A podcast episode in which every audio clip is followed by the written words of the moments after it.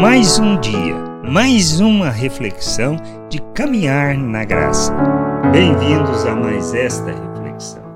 Não podemos ser negligentes com o que nós recebemos de nosso Deus, com o dom recebido, mas devemos caminhar para a maturidade, para o conhecimento, para o entendimento do nosso papel no corpo e no mundo de maneira que a gente, como instrumento e expressão da graça de Deus, por sermos um reino de sacerdotes, possamos revelar Cristo, encher a terra com conhecimento da glória do Senhor e conduzir todos ao conhecimento do Pai. Mas para isso precisamos amadurecer, precisamos desenvolver aquilo que Deus nos concedeu para sermos instrumento e para que o progresso do que nós fazemos seja visto por todos.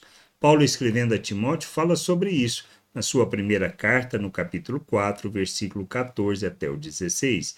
Não seja negligente para com o dom que você recebeu, o qual lhe foi dado mediante profecia com imposição das mãos do presbitério.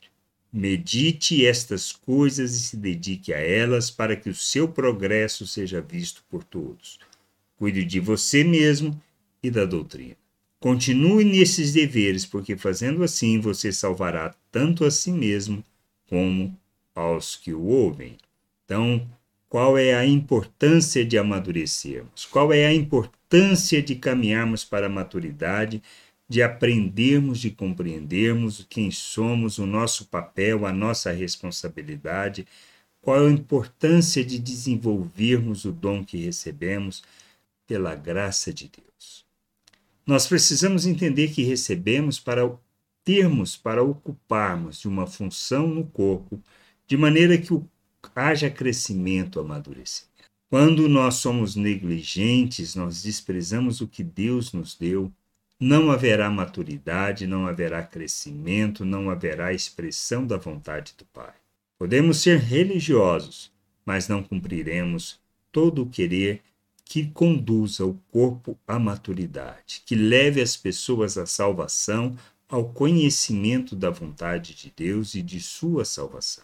Por isso, quando amadurecemos, quando crescemos, quando focamos naquilo que é importante, quando entendemos que o nosso papel é revelar o reino de Deus, manifestar a sua glória neste mundo, então nós não só nós amadureceremos, cresceremos, mas seremos instrumento de salvação de outras pessoas. Pois ouvirão e verão autoridade no que nós fazemos. A gente precisa entender isso. Precisamos crescer. Precisamos amadurecer, precisamos buscar nas Escrituras o conhecimento, o entendimento da vontade do Senhor com um coração sincero, com um coração que deseja conhecer a vontade de Deus. E assim, entendendo aquilo que nós recebemos, o dom que Deus nos concedeu, possamos desenvolver a capacitação para exercermos com maestria, com graça, revelando tudo aquilo que Deus nos concedeu dependendo inteiramente dele, para que a sua graça seja revelada por meio de nossas vidas, para que a sua vontade seja expressa por meio do que nós fazemos. A gente precisa entender isso. Se desenvolvermos esse dom, seremos instrumento na edificação da igreja e para a condução das pessoas à salvação, ao conhecimento do Evangelho, ao entendimento da graça de Deus e do amor de Deus que a gente possa amadurecer, compreender o querer do Senhor e sermos instrumento de justiça e expressão da graça de Deus neste mundo, glorificando assim o nome do Senhor. A razão da nossa existência é para que o Senhor seja glorificado por meio de nossas vidas. E nós, no corpo, tenhamos a função para levar este corpo, a igreja, a família de Deus, à maturidade para que, expressando Cristo, revelando as virtudes de Deus, possamos ser instrumento de salvação e do revelar da vontade de Deus neste mundo. Que haja em nós maturidade, que haja em nós crescimento, entendimento, compreensão do querer do Senhor e que sejamos instrumento de justiça, expressão de graça e do revelar da vontade do Pai neste mundo. que a gente seja conduzida a toda maturidade. Por isso, não podemos ser negligentes com o que recebemos. Graça e paz sobre a tua vida. Amém. Você acabou de ouvir uma reflexão de caminhar na graça.